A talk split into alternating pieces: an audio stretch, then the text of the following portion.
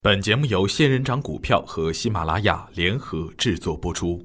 程红财经讲堂，让投资变得简单。亲爱的朋友们，早上好，我是奔奔，感谢您一直的关注与守候。我今天和大家分享的主题是：千金难买牛回头。昨天的早盘，我提出的观点是：涨涨跌跌最稳健。针对周三的震荡。给出了明确的方向上的判断，明确的指出，行情震荡并不是行情走完了，而是为了行情走得更加稳健，跌出的机会也会更好一点。提醒大家把操作的策略改变一点，把追涨杀跌变为追跌杀涨，用持股差价的形式面对当前的局面。经过节后的不断演绎，大盘。已经有原来的局部热点，向板块轮涨的行情发展，一会儿眉飞色舞，一会儿按照地域分布来赶，上海、新疆一马当先，湖南、重庆、陕西、福建接着打干，联动联想成了赚钱的最好模式，妖股牛股轮番表演，三板、四板、五板相继出现。如果单看个股的表现，如同大牛市再现，唯一的缺陷是量能还不够足，板块的连续性差了一点。盘面上看着很热闹，而对于不懂技巧的朋友来说，不仅不能赚钱，还可能在牛市中亏钱。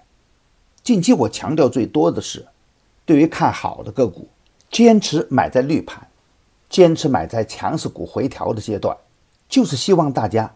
能紧跟行情的节奏的变化而改变，比如周三早盘提醒减减减，周四的早盘又提醒回调企稳后可接盘。大家可以细细的分析近期大盘的走势，对于我提醒的个股来说，是不是完全符合这样的特点呢？今天领涨的股票，明天就有可能领跌；今天大跌的股票，明天又可能在涨停板出现。节奏快一点，就可以卖在高点。接在低点，而节奏如果慢一拍的话，就可能完全相反。只有底部布局、目标专一、讲究策略的人，才能保证稳赚。节后行情的根基是 IPO 处于真空期，从而激活了次新股的表现。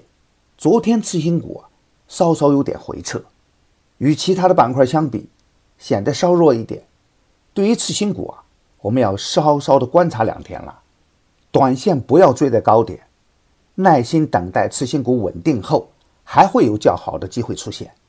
每当行情的初期啊，次新股的表现都会格外的抢眼，这个板块还会是牛股的窝点。喜欢做短线的朋友，可以在研究量价关系的基础上，精选个股跟踪关注，可以把次新股当做重点，但不能过分的贪婪。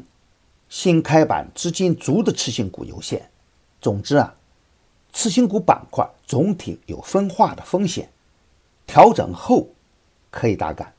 今天操作的要点是，昨天的中阳进一步确认了上涨的基调，所以啊，逢低布局可以更加积极一点。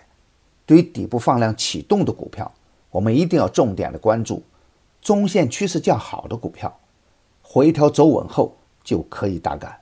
中线的多头趋势好。说明有主力潜伏，放量启动，说明将要拉升；强势回调不破位，说明主力洗盘。洗盘后的股价会更加的生猛。千金难买牛回头，要把这个要点记心中。